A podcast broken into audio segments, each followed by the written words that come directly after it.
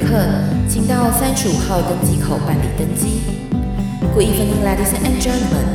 Passenger on the flight to Travel Charter, please proceed to gate number thirty-five. Thank you.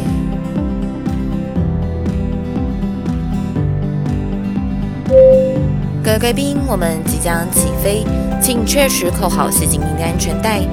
谢谢。Ladies and gentlemen, we are ready for takeoff. Please make sure that your seatbelt is fastened.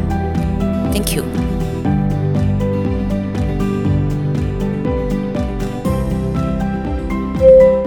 Hello，各位听众朋友，大家好，欢迎来到旅行快门，我是 Firas。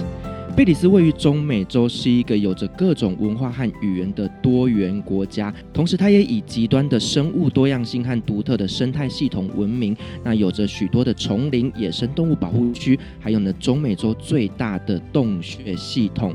从珊瑚礁到丛林、海滩、热带雨林、潟湖的探索，还有大规模的洞穴群，甚至呢那边也有着非常非常古老的古玛雅文明。在贝里斯那边呢，可以一网打尽。前几天呢，我们受到了贝里斯大使馆的邀请哦，参加了 ABV 加勒比海餐酒馆的一个贝里斯月的活动。那呢，在这个活动当中呢，我就认识了一个呃非常非常厉害的旅游玩家，就是呢今天的来宾 Elaine。那呢，我们就邀请 Elaine 来跟我们分享呢，在当时他去贝里斯那边旅行那所发生的一些有趣的故事。欢迎我们的来宾 Elaine。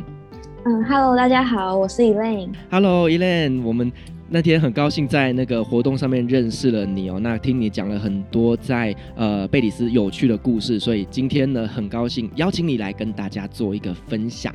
好，那一开始我想要先了解，就是说，哎，为什么你会有这样的一个机会，那到贝里斯去旅行呢？之前主要是因为工作的关系，然后我们有和一个摄影团队。到贝里斯去拍摄一些旅游的节目，所以才有这个机会到贝里斯去参加那边的一些旅游的景点啊，参观旅游景点啊，或者是看一看当地人有所接触。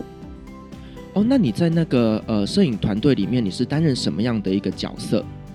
我主要是担任和当地呃旅游局或者是呃当地的一些导游的窗口，所以我同时会担任翻译。哦，所以说你的就是语言能力很不错，呃，可以沟通。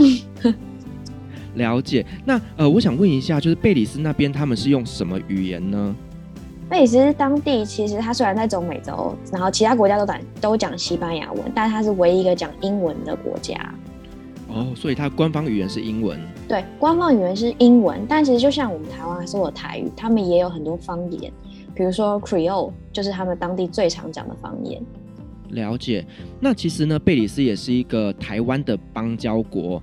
那我们友好关系其实也维持了三十几年了。那呢，在这几年当中，我们不断的都会有一些呃，可能台湾的呃替代役啦，或者是台湾的农耕队，那呢到了贝里斯那边去做一些文化的交流。那同时呢，在台湾也有非常多的贝里斯的留学生哦，他在台湾这边念大学。所以其实呢，在这几年来呢，台湾跟贝里斯的关系呢，其实是非常非常的密切的。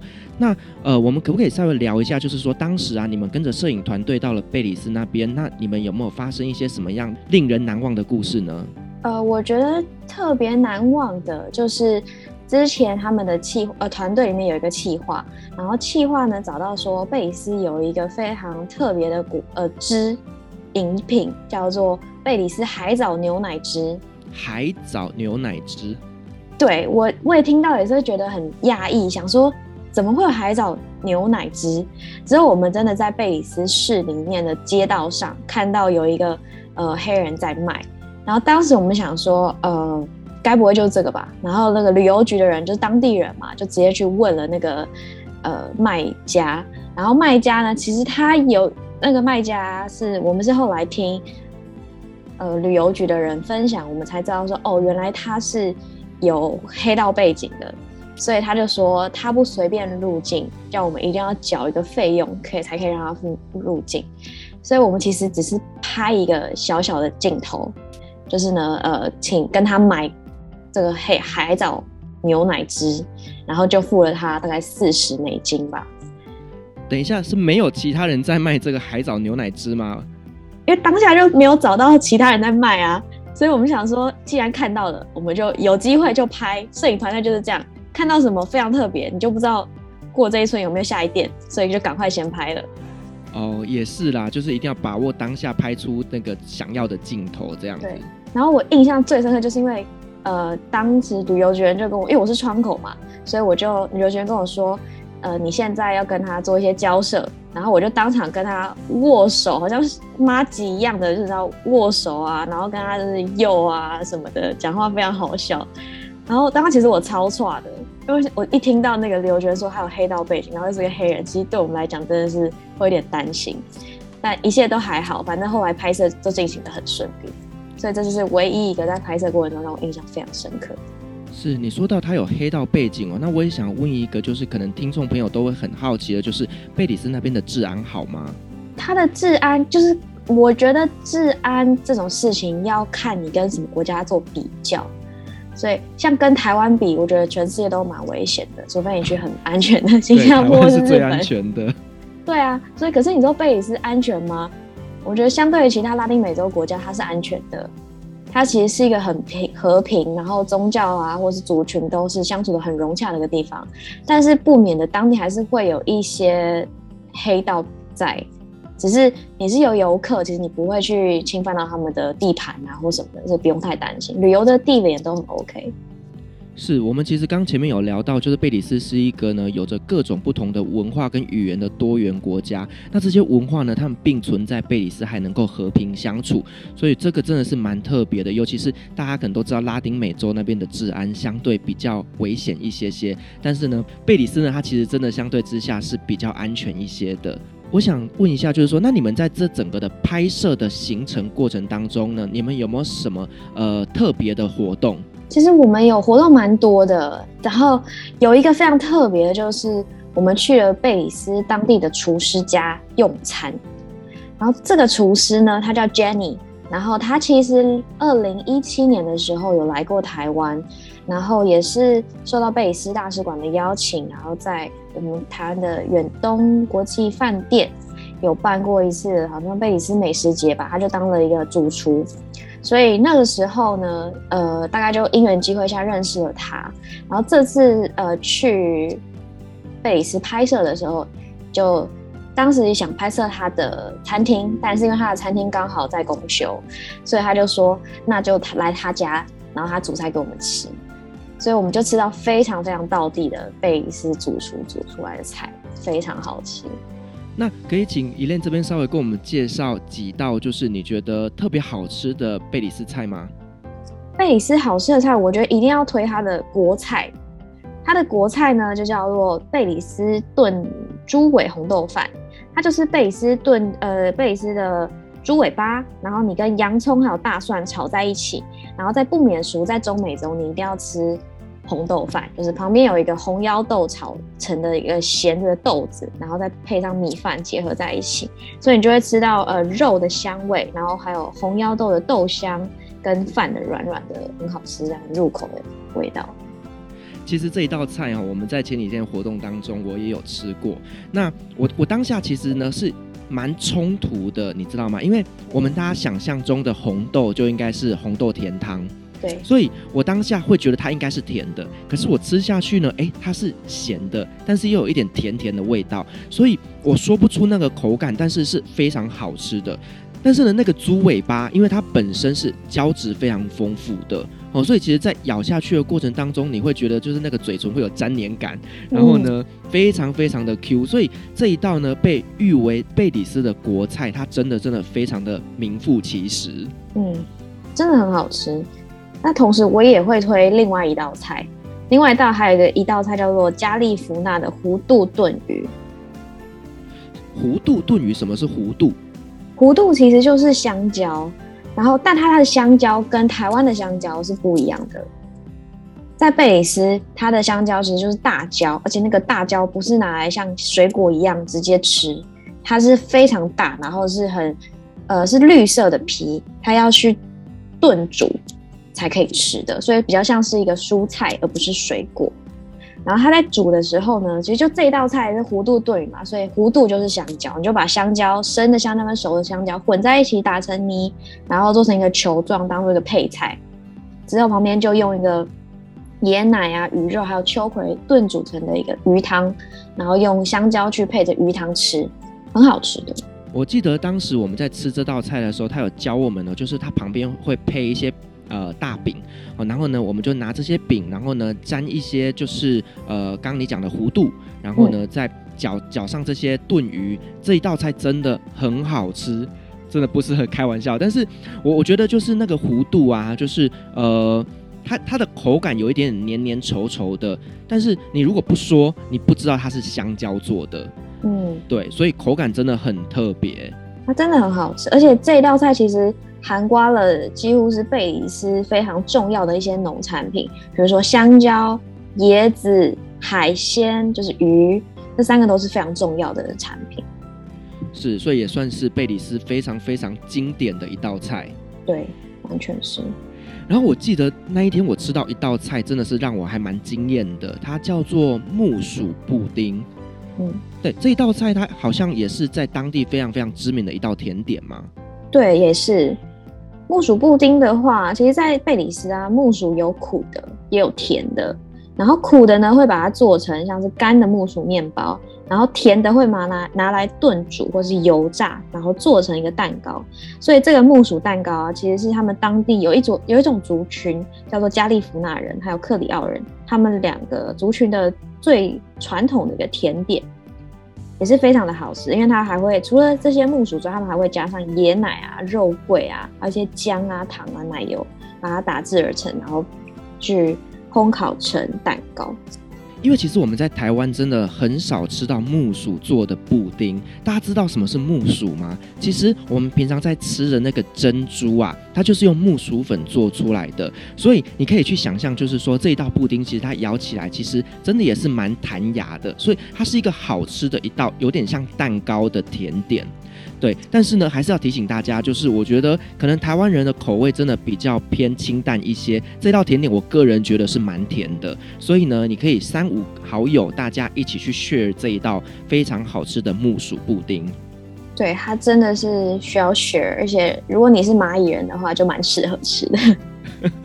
对，那我记得其实，在中美洲那边呢，有一道非常非常有名的前菜，它好像是用玉米饼会去沾那个腌制的酸辣酱，对不对？对，其实就是加勒比海地区啊，或是中美洲地区蛮常吃的，就叫 ceviche，它就是用柠檬汁的方式，柠檬汁里面的酸，然后让海鲜的蛋白质就直接熟成。所以你很很神奇的是，它虽然是呃，生的海鲜，但是你吃起来感觉它是熟的，然后你再搭配一些沙沙酱啊，像是番茄啊，然后洋葱啊，或是一些香菜，然后拌搅拌而成，然后加上柠檬，然后再搭配玉米片，它就是一个非常好的前菜，也可以说是一个下酒菜。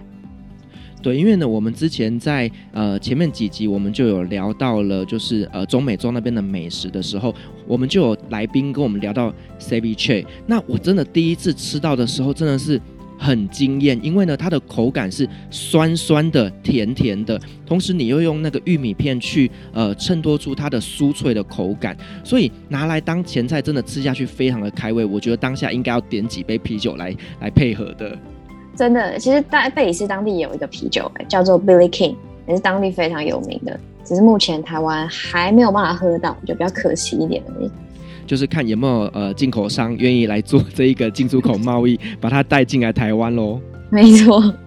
对，那所以呢，我们刚刚稍微有聊到了几道呢贝里斯的菜。其实呢，这些菜呢，在呃十一月份在 ABB 加勒比海餐酒馆里面呢，他们就有提供这样子的一个美食哦。呃，那他这边呢，他有呢。提供了四人享宴组，尝鲜价只要一千九百九十九元。那需要提前一天的预定。那如果说各位听众呢，你想要体验一下贝里斯正统的美食呢，那我们可以去 ABB 加勒比海餐酒馆这边来体验。那时间呢是从十一月一号到十一月三十号，为期一个月的贝里斯月。好，那呃，Elaine，我们再聊回来，就是我们呃在贝里斯那边的一个旅行哦。那呃，我那天其实，在参加活动的时候，我就印象非常深刻，就是呢，有提到九二一这一天哦。其实九二一对台湾人来讲是一个呃充满了呃伤痛的一个日子，可是呢，在贝里斯九二一的这一天是举国欢腾，在庆祝他们的独立纪念日。对，贝里斯。当地刚刚有说到嘛，他们的官方语言是英文嘛。那之所以是英文的原因，就是因为他们之前是受到英国的殖民，所以九月呃一九八一年的九月二十一号的时候，他们就是正式的脱离英国的殖民。所以那当天呢，就是他们会大肆庆祝的独立纪念日。今年刚好就是独立四十周年。所以你们去的时候刚好有遇到吗？有，我们那时候去的时候刚好有遇到九月二十一号。好处就是他们有非常多的活动，他们有游行，然后有很多 party。可是坏处就是你去是什么店，它都是关的，因为大家都出来游行了。对，它就不是一个工作的日期，它就是一个 party 的日期。是，那你可以稍微跟我们叙述一下，在这个游行的一个场合里面有一些什么样的特色吗？其实我们当时有遇到有两个游行。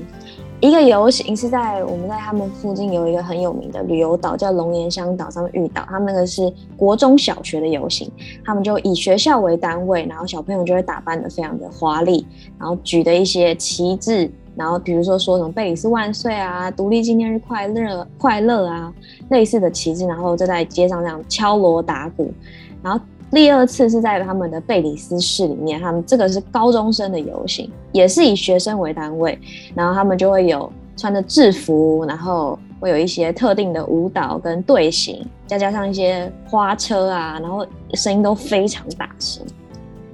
因为讲到中南美洲的游行哦，我就会想到巴西嘉年华会，就是大家可能就穿那个羽毛装，有没有？然后在街上里面群魔乱舞。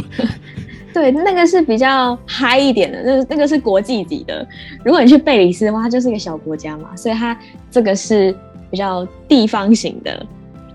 是，所以其实呢，在这个呃，在九二一这一天，对他们来讲是非常非常重要的日子哦，因为他们几乎所有人，不管男女老少，都会到街头上面来参与这个游行。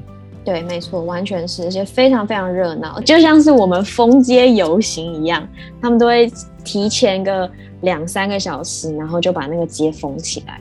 但是我觉得比较有趣的就是，他们会解说几点开始游行，所以可能提前一个小时封街，但其实都不会准时开始。我们去的时候，他好像说可能下午两点开始，然后其实我们那边等超级久，我们大概等了两三个小时后才开始吧。所以其实他们连正式开始的时间也是非常非常的不一定的。对，就是在加勒比海岸旁边，大家都非常的 chill，就很随性喽。没错，就是这样子。贝里斯人嘛，是。那我们刚刚前面也有聊到哦，贝里斯跟台湾建交了大概三十余年的时间哦。那在贝里斯当地呢，有没有什么台湾的痕迹呢？当地有一个非常明显的一个牌子，就是在贝里斯大使馆的前面，就台湾驻贝里斯的大使馆的前方有一条台湾街，所以很多去呃贝里斯旅游的台湾人都会在那边拍照，因为真的太特别了。所以它就叫台湾 Street。对，台湾 Street。OK，所以在那条街上面是有很多台湾的商店啊、台湾人啊，或者是台湾小吃等等的吗？其 其实没有啦，那就只是一个旁边是一个台台湾的大使馆，可是它前面有个广场，然后那个广场呢，其实偶尔台湾大使馆那边会办一些活动啊，那你就可以吃，就可以吃到一些台湾的料理。从命名这边，我们其实可以看到这个国家的一些历史痕迹哦。像其实，在台湾，我们可以看到有一些呃，像是广州路啦，或者是一些比较呃中国那边的一些名称的道路。那其实这都是台湾的历史故事。那所以其实呢，在贝里斯那边也留着这样子台湾的痕迹。那除此之外，那台湾人在那边多吗？台湾其实蛮多人移居贝里斯的，因为当初好像是。一九九零年代吧，蛮多信一贯道的台湾人，他们就移居到贝里斯，因为贝里斯其实是相对开放，然后宗教非常自由的地方。他们当时其实还有一些那种移民的优惠政策，就你好像来台来贝里斯，然后那他们可以给你护照，然后还会送你一块地。哦，送护照还送土地。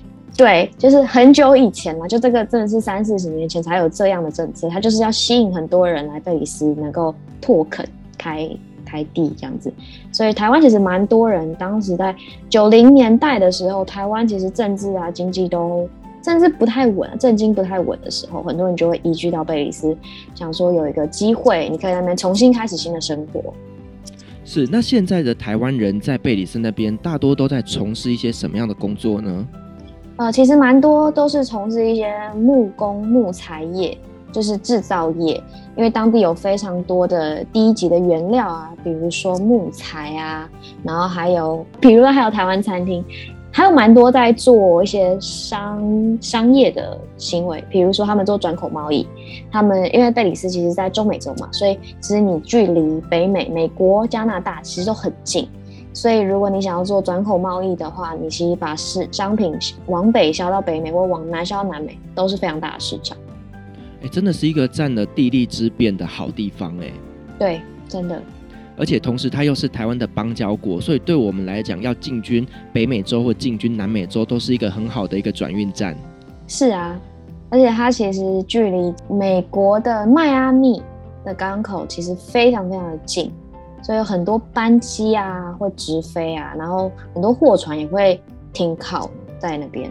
对，那其实呢，台湾在这几年，我们也陆陆续续呢派驻了很多的农耕队啦，还有一些呃外交替代役等等的到呃贝里斯那边去进行交流。那我觉得其实这个呢，真的是我们两国邦交友好的很好的一个互动。对，真的是还不错。好，那我们再聊回来，就是贝里斯那边的一些观光跟旅游的部分。那在贝里斯那边有什么观光景点可以值得推荐的呢？贝里斯，我觉得它最大的景点就是大蓝洞，因为他们的海洋生态系是非常漂亮的，就是加勒比海的生态系。然后大蓝洞呢，其实也被誉为海洋之瞳，或是什么上帝的眼睛，因为它就是一个蓝色的、深蓝色的一个正圆形，直径大概三百公尺，然后就从天空往下看，它就在一个距离贝里斯。呃，贝里斯市在往外移的在一两百公尺的地方，就可以看到在海面上一个大洞。所以就是说，那个洞的颜色是深蓝色的，比其他的海水更深蓝。对，因为大蓝洞它其实是在他们有一个大堡礁系统之中。所以呢，大堡礁系统其实也是非常有名，就是相对呃澳洲来说，就是第二大的堡礁系统。然后它也被世呃 UNESCO 列为自然遗产之一。好，那 Elaine，那你可以跟我们稍微介绍一下这个大蓝洞它的形成的原因吗？好啊，就是这个大蓝洞它是一个石灰岩地形，然后在冰河时期的时候，它是一个洞穴。所以，但是呢，冰河时期。到了后期，海平面上升，所以海平面上升，它盖过了那个洞穴口的时候，那个洞穴的洞顶它就陷落下去，然后海水就整个灌进那个洞顶，就变成海那边有一个大洞，所以这就是为什么大蓝洞形成的原因。是，也就是说，整个海底有一个非常非常深的洞，那所以那个地方呢，就会看起来相对颜色比较深。没错，它那个深度有一百二十三公尺。是很深的，所以它才会颜色看起来也是这么深。而且在很多呃，对很多潜水玩家来说，大蓝洞就是一个潜水圣地。就如果你去帛琉啊，或者你去其他国家，你都会觉得还 OK。可是你大就是玩潜起来就觉得可能没有什么挑战性的时候，很多玩家就会来挑战这个大蓝洞。是，那这个大蓝洞呢，它其实最漂亮的一个观赏的方式就是搭乘呃直升机嘛，然后呢从天空往下看，你就会看到一个非常完整而且深蓝色的一个洞。那怪不得人家会说它是上帝的眼睛。没错，我之前有搭过小飞机上去看，然后这个飞行的时间大概四十五分钟。其实这四十五分钟是包含。到当到飞到上面，出发到当到那个蓝洞上方，然后从蓝洞上方再回到机场，这样子过去十五分钟，过来十五分钟，然后所以只有十五分钟的时间，你会绕着那个大蓝洞去看那个整个壮观的景象，真的很漂亮。所以其实这也蛮快的嘛，就是十五分钟就到了。所以这个是我们去贝里斯千万不能错过的最重要的景点——大蓝洞。没错。但有一个东西要提醒大家，就是如果你搭那个小飞机，一定要记得吃晕机药。哦，因为很很晃吗？对，就是很晕，因为它飞上去之后，它是这样斜斜的，然后绕着那个圆看，然后绕完之后，哦、左边绕完之后，就顺时针顺时针绕完之后，它会再逆时针绕一次，让右边的人座位的人也看一次，所以你就会超级晕。哦，因为你是呈现倾斜的状态，然后再看这个大蓝洞。对，超级，而且它都是飞机不是平的飞，它是斜的，它可能是左右的斜，或者它是往上，让你看到比较远的大蓝洞跟宝礁一起，就看到颜色差异，或者它会在飞的比较近一点，让你看到比较深啊、更清楚的蓝洞。是，就是左边晕完换右边晕，然后你就整个人开始上下左右都在晕。对，真的很可怕。好，那除了这个大蓝洞以外，还有什么景点可以推荐的呢？贝里斯它除了海上的活动，其实它还有陆上的活动。比如说，贝里斯还有非常多的玛雅遗迹、玛雅古迹。那最有名的玛雅古迹呢，其实其实是在丛林里有一个叫苏南图尼奇 （Sunatunic） 的一个玛雅古迹。然后这些玛雅古迹啊，其实要看状况，有些是你可以爬到上面去看。然后有些就是你只能在远处，但他们都会是一个区块，不会只是一个遗迹在那边，而是他说埋藏在丛林里面，你可能要跋山涉水啊，然后渡过一条河，然后才会到那个遗迹。对，因为我记得这个玛雅的这一个古迹啊，它其实是一个金字塔，对不对？对，但不会是呃埃及的金字塔，不是那种尖尖的，他们有点像是蛋糕，一层一层叠上去的。因为他们、哦、听你形容完，感觉很好吃哎。哎，不但不是，它是整个都是石块。然后，因为它这种会有不像是金字塔上面就那么尖尖的，是因为他们以前这个都是祭坛，玛雅人当地的祭坛，所以当时的祭坛呢，你就是要有人爬上去，然后他们可能是按有祭司和他们的天神沟通，或者是做任何其他的一些仪式，就是需要一个平台在上面的。而且我记得那个阶梯啊，非常非常的高，不是那么好爬，对不对？对，其实有很多种说法，就说为什么那个阶梯这么高。有些人的说法是说，呃，因为当时是只有祭司或者是贵族才可以爬上去，然后这是他们是属于贵族的。呃，体型跟一般平民的体型是不一样的，因为目前我们所见的玛雅人其实是比较矮小的，但是当时的祭司可能是比较高大的，所以他们的步伐比较大，所以他们的那个阶梯会比较宽、比较高。所以祭司的腿比较长的意思吗？对对，所以那个是给祭司爬的，不是给玛雅人爬的，不是给平凡的。怎么那么特？怎么那么特别呢？我真的是听到真的有这样的说法，但也有其他说法，也有也有一个说法是说，因为你是要去做祭祀，所以你是要跟天神做天神做沟通，所以那个要越高，你在呃你不会用走的上去，你是会用类似四肢并用的这样，类似像爬的这样上去，这、就是一种膜拜，然后尊敬天神的感觉。哦，就是你呃手脚都在攀爬，其实有一种臣服的一个意象在。对，有这种意思，有这一解释。是，所以其实呢，在贝里斯那边保存着非常完整的玛雅文明。所以呢，其实如果说各位你对于一些呃考古学有兴趣的话呢，我觉得贝里斯是一个很棒的一个地方。对，完全是。我们刚前面有聊到，就是贝里斯它有非常非常多的生物多样性以及它的生态系统哦。那在那边呢，有什么样的跟生态有关的景点跟活动呢？贝里斯当地有一个呃非常特别的动物园。就是当时我们去拍摄的时候，也有特别去参观这个动物园。它不是像呃台湾，它动物园就是围起来给人家参观的。它其实是有一个英国人，他是以前好像是在 BBC 工作，然后他那时候到贝里斯进行拍摄，同样也是拍摄，然后当。助理主持人的样子吧，还是执行助理。然后后来他就是因为发现贝里斯有非常非常多的生物多样性，所以他就决定留下来。然后他是照在贝里斯的呃国家里面看到有什么样子受受伤的一些动物，他就把它救起来，然后把它聚集在这个动物园里面。所以这里这个动物园特别的地方就是里面的动物都是受过伤的，它是拿来做治疗中的。所以其实它是一个治疗中心。对，他这个治疗中心，但是你看到他的时候，不一定他是看起来有受伤，有可能他已经好了，但也有可能是因为他在疗愈的过程中，他已经失去了他能够自己在外面生活的能力，所以他就会一直存在这边，一直存在这个动物园里面。哦，因为我们在照顾它，然后呢，让它伤口愈合的过程当中，其实它搞不好已经失去了它原本的兽性，那它也习惯让人类喂养，已经无法再回到丛林里面去了。所以这种情况下，我们就只能继续的照顾它们。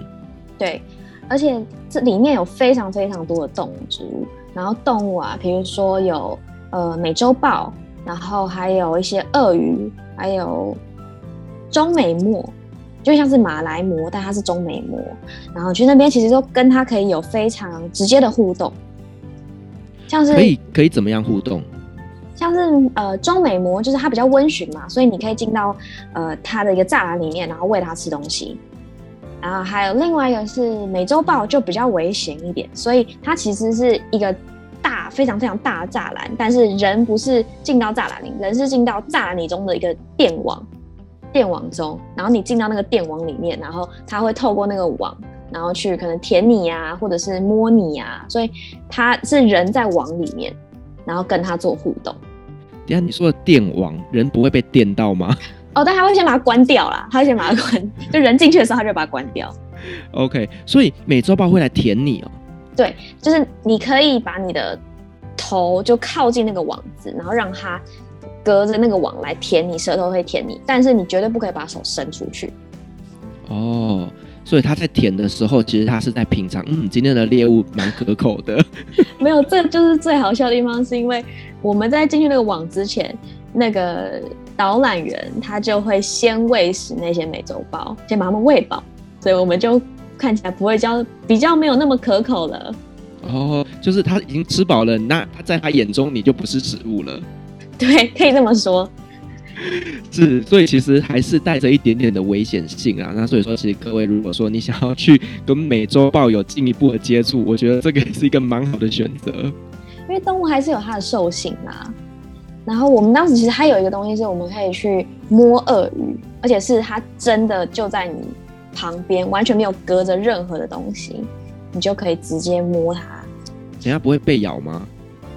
当时有一个驯兽师有抱着它啦，然后他就说它是很温和的、温驯的，就是其他人都已经呃摸过它了，你们不用担心，所以我们就摸了。那摸起来的感觉是什么？就是粗皮，很粗，很粗，我也没有特别感觉，你真的是蛮喘的，是不是？嗯，还是说摸起来其实像名牌包？没有啦，当然不可能。名牌都都是光滑的，没有鳄鱼皮真的超级粗。是，所以还可以做这样跟野生动物的互动。对，其实蛮好玩的。动物园里面还有一个他们的国鸟，叫做大嘴鸟，或是叫巨嘴鸟。它其实小小只的，但它的嘴巴非常的大，然后可能是黄色啊，或者是有些是黄绿色，或是黄橘红色。然后这种鸟呢，其实它很亲人。但是呢，我们之前去的时候有，也可以也可以喂它啦。但是我们之前去的时候遇到有一只，它其实是有受伤的，所以它对人，它好像是被人攻击吧，所以呢，它对人是害怕的，而且是蛮讨厌的。所以它脚那时候我记得有被绑住，就是不让它飞起来。但它也是因为翅膀受伤了，所以也让它不要掉下去。是，有时候其实这些野生动物它们受伤，当然有可能是因为大环境上的一些伤害，但其实有一大部分是我们人类造成的，所以其实这一个真的是我们自己人类要去自省一下。对，但贝里斯已经相对很多地方非常保育动植物的国家了。是，所以其实呢，保育动植物是我们每个人都要做的一个功课。那我们去贝里斯那边，它有什么特产是我们可以在那边买到的呢？贝里斯最有名就两样东西：辣椒酱跟朗姆酒。辣椒酱就是它有一个非常有名的品牌叫 Marie Shops，叫做夏普奶奶辣椒酱。这个目前现在在台湾也买得到。然后当时其实非常多名人去了贝里斯，都非常的喜欢。比如说最知名就是我们的蔡英文总统啊，同时对，而且同时还有。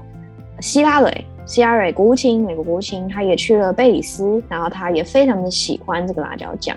这个辣味啊，其实是用哈瓦那的辣椒加上一些天然的水果跟蔬菜制成的，所以它有一点比较偏向酸酸甜甜的口感，跟我们在台湾曾习惯吃的一些豆瓣酱啊，咸咸辣辣的比较不太一样。那我好奇想问一下，它的辣度是怎么样？是辣的吗？它是有分很多种辣度，有一颗星、两颗星、三颗星，到好像有六颗星吧。所以可以依照你的辣度，你可以选你依照你可以接受的辣度去选择适合你的辣酱。哦，所以你说这个在台湾也买得到？对，台湾网络上就有，虾皮上就有。好，如果说各位呃听众朋友想要体验一下什么叫做六颗星的辣椒酱，我再把这个品牌把它贴在我们的资讯栏上，大家有兴趣可以自己去寻找。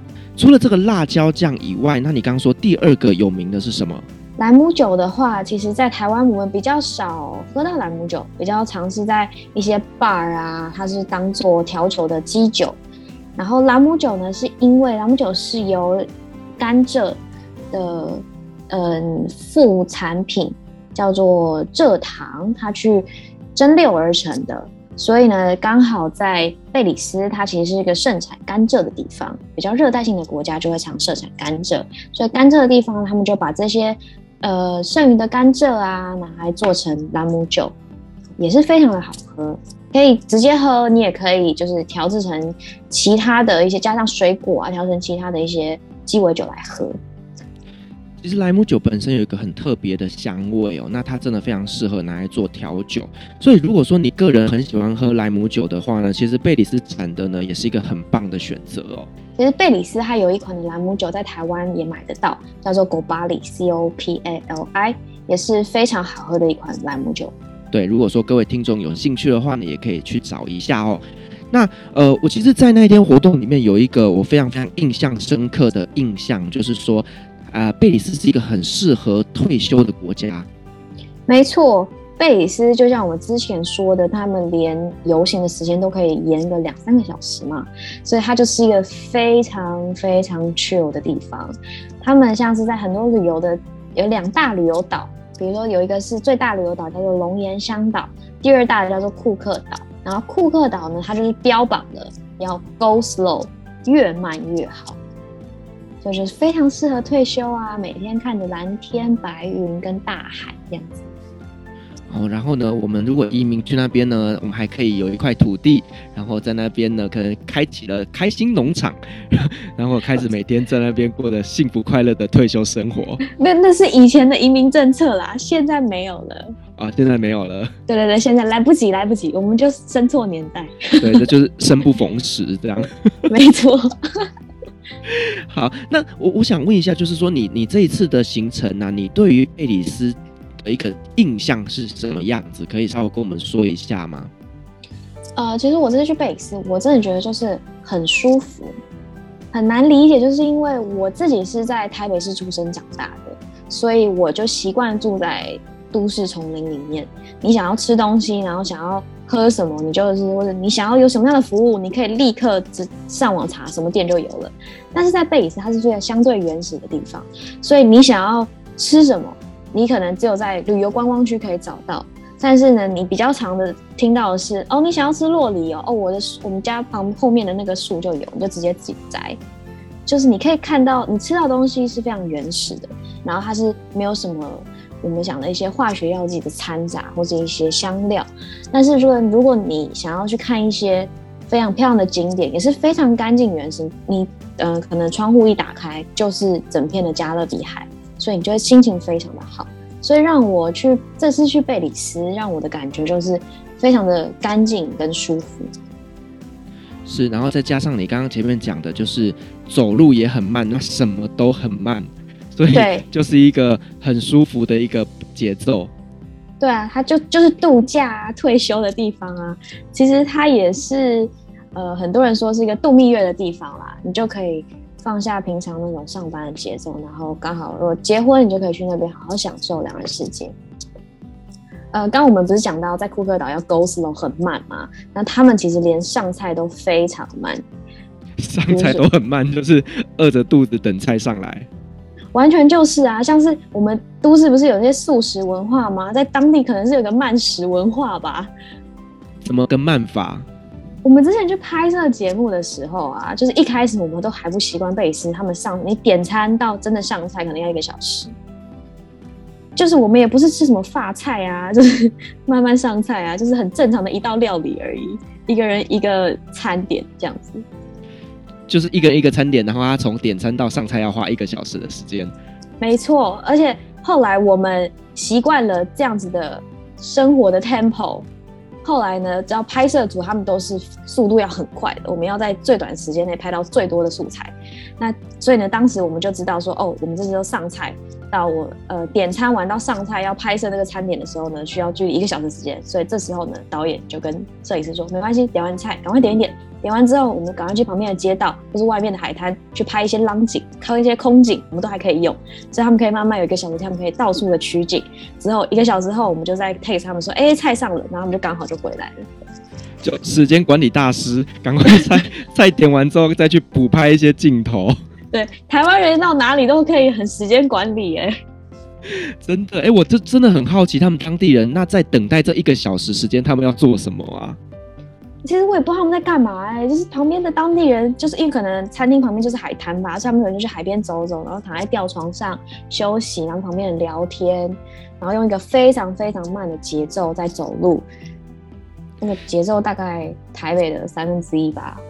三分之一那个要怎么走？哎、欸，我没有办法用三分之一的速度走路哎、欸，因为台湾有那个氛围在啊，你不可能用那个，但是当地就是一个 go slow 的感觉，所以你自然就会。走慢一点，但是我们也不是当地人，所以可能没有办法到三分之一、二分之一吧。我们 OK，那就大概是类似我们吃饱饭去散步的那种节奏。对，差不多。好，那我想问你啊，那贝里斯这个国家，你最喜欢它的地方在哪里呢？我喜欢他们国家的纯净，就是我刚刚说的，其实他们的人非常的单纯跟淳朴。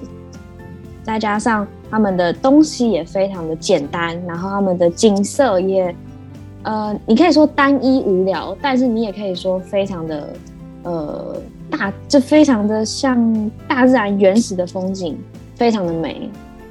所以我觉得纯净吧，就是它最漂亮的地方。是，那那边的气候怎么样呢？那边气候其实蛮热的，我们那个时候大概九月底的时候去，因为他们也是在北半球嘛，只是他们纬度比我们再低一点点而已。然后，呃，当地的天气也是蛮热，大概五到九月是干季，这时候就是又干又热，然后热的程度是可以到三十几度，快要四十度的。然后在九月之后开始也进入了冬冬天，然后开始比较会下雨了。然后下雨之后气温就会下降，所以大概凉一点的话可以到十五六度，但这就是最凉的时间。平均温度就是在二十几度啦，是舒适。是因为其实这几天呢，我有在稍微做一下功课，就是查到贝里斯那边呢，他有说，哎，蚊虫很多，所以 可能各位呢，就是，但是这应该是属于热带的一个气候，其实普遍的就是这些蚊虫也比较多，所以大家去那边旅行的时候呢，别忘记这些防蚊的工具要记得带足。对，真的是需要记得带这些防蚊的东西，也会有一些小黑蚊。对，那这真的是到哪里都会有的。那如果说我们未来在疫情解封之后，我们有听众朋友想要到贝里斯那边去旅行的话，那 e l n 你有没有什么建议可以给我们的听众呢？呃，我觉得建议的是你在坐飞机的时候吧，因为台湾到贝里斯其实是没有直飞的飞机，所以你一定要在美国转机。所以你要么是在 L A 转机，或是在休斯顿转机，或者是在迈阿密转机。所以呢，最快的方式就是转一次在 L A 转，然后飞下去的时候，其实我觉得是时差的问题，需要自己稍微调整一下，因为当地只是慢我们十四个小时，几乎就是日夜颠倒，跟台湾。所以呢，当地的时差是需要注意的。然后，其实气候我觉得跟台湾蛮像的啦。只是没有那么闷，所以我觉得是相对于舒服的。然后其他的一些行程，我觉得因为当地的旅游资讯相对比较少啊，不是像可能我们去日本、韩国啊，他们的呃旅游景点跟行程都已经规划的非常完整的，所以要在台湾的时候要先把那些功课做足，说看你要去哪里，而且它当地的交通也不是这么的方便，就是你没有什么大众的运输交交通工具，所以最好的方式可能就是当地你可以租车啊，他们有一些嘟嘟车，也可以直接就是租啊，或是在路上拦就可以过去了。那因为呢，贝里斯其实跟台湾是有邦交的关系的哦，所以说其实你到了当地呢，你也是可以去寻求我们的大使馆提供一些相关的资讯。在台湾也有中美洲经贸办事处哦，那其实那边都有相当多的贝里斯旅游的资讯。那如果说各位听众呢有想要了解呃怎么去完成一趟贝里斯的旅行，我们都可以到这些单位里面去寻求资源。那宜兰，我想问一下，就是说，其实我们是在那一天参加 ABB 加勒比海餐酒馆它的活动认识的嘛？那他当天也提供我们很多贝里斯的美食。那你觉得台湾做出来的贝里斯美食跟嗯贝里斯那边当地的正宗的美食比起来，它味道如何呢？我觉得台湾的做的是真的。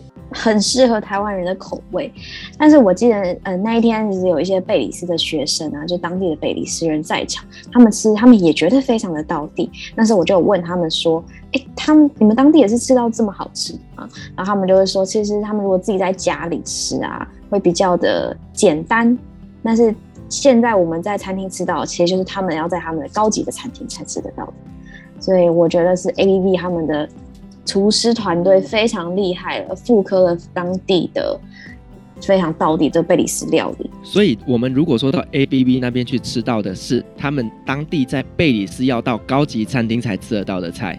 对啊，因为其实当时我在贝里斯吃的都是初食，哎，就是当然有里面的这些元素在，但是。没有调味的这么好吃，这么入口，而且它的调味可能也针对台湾人的口味有去稍微做一些调整。对，这真真的是呃非常适合台湾人吃，所以其实我那时候。呃，参加那个活动玩，然后吃完啊，身边有 po 在比如说自己的 IG 或 Facebook 上，然后朋友们看到就说这看起来超级好吃的，我就说对，是真的很好吃。而且我听说他们当初在试菜的时候啊，还有请这些呃台湾的贝里斯留学生来试口味，确定这些就是呃正统的贝里斯菜，他们才敢把这道菜端上餐桌。对，真的是蛮厉害的，而且他们有用到一个贝里斯当地的香料。叫做 Ricardo，这个 Ricardo 的香料呢，我记得只有在中南美洲可以呃买得到。就他们说他们是这次特地的，可以呃用一些特特别方式才取得到这样子的香料，然后加在他们的料理当中。哇，所以你看，为了这个贝里斯月，他们真的也是想尽办法去取得一些在台湾不容易取得的一些原料。对，而且我记得有一道菜好像叫做传统的贝里斯炖鸡吧。它就是有用到这个 Red Ricardo 这个香料去炖煮这个鸡肉，所以你在台湾应该吃不到一样的味道。哦，你说那一道就是有很多的小鸡腿吗？对，小鸡腿，然后它旁边配了几块面包，让你可以沾到那个汤啊，那个鸡汁，然后那个跟香料来吃。哦，不得不说这一道菜真的是非常非常的好吃，因为它是用炖鸡的方式去炖出这一道料理，所以它会有很多的汤汁。然后呢，你再用旁边配上的这些面包，然后去沾，然后呢，同时又吃到非常入味的鸡肉料理，真的是赞的，真的很好吃啊！因为它那个味道非常的浓郁，而且你觉得在其他地方吃不到一样的味道，因为它的香料就是原汁原味来自贝里斯的。对，因为当天吃到这八道菜，我觉得每一道都好吃，这个真的不容易耶。没错，而且我其实还很爱另外一道，就是它是脆烤鸡胸肉，就它其实就是一般的鸡胸肉啊，但是你吃起来它就整个那个皮完全味道不一样。然后后来我看了它的介绍，我才知道哦，原来它那个皮是用蛋黄酱、芥末酱、面包粉、帕玛森干酪粉去。裹就是裹在一起，然后裹在那个鸡胸肉上层，然后拿直接拿去烧烤，所以它吃起来才会有那个干酪粉的香气，又有面包粉的酥脆，还有蛋黄酱那种勾勾黏黏的那种感觉，这是非常超级特别的。这一道菜我印象也很深刻，就是呢，一般来讲我们讲到的鸡胸肉都会想到比较干柴嘛，对不对？但这一道菜非常非常的 juicy。它里面的那个鸡胸肉啊是非常非常弹牙的，然后再像你刚刚讲到，就是说它有放很多很多的酱料，然后甚至呢会有面包粉啊，或者是卤肉粉等等的，那吃起来是非常有层次感的。它真的是非常的特别，我那时候吃的时候有惊艳到，然后说：“哎，这是我们常吃到的烤鸡胸肉吗？怎么会这么好吃？”而且它真的是用台湾的这种食材，因为鸡胸肉啦、猪猪尾巴啦这些是不可能从贝里斯过来的嘛，对不对？嗯、所以他们真的是把台湾的食材，然后运用了贝里斯那边的料理方式，以及当地的一些香料以及调味方式，把他们料理出来，变成是台湾人会喜欢的贝里斯菜。我觉得真的是还蛮厉害的。我觉得这一次还有一个。很棒的地方就是你去 ABV 餐厅吃饭的话，当然我们不是贝里斯人啊。如果是贝里斯人的话，你拿护照是有优惠的。但我们的台湾人去吃的话呢，它就是你可以回答一些贝里斯的相关问题，然后呢，你如果答对了，就有一些折扣。所以八道菜只要一九九九，然后答对答对问题还可以有折扣。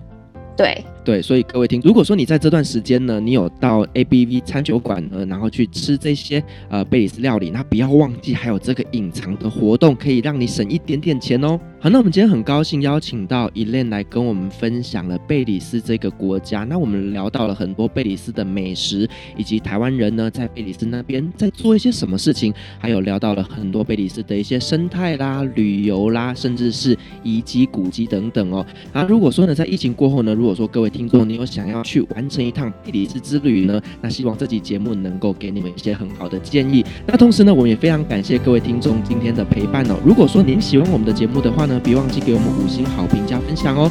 旅行快门，我们下期再见，拜拜，拜拜。各位贵宾，我们的班机已经抵达，感谢您今天的搭乘。旅行快门每周三、周五与您在空中相会。祝您有个美好的夜晚，晚安。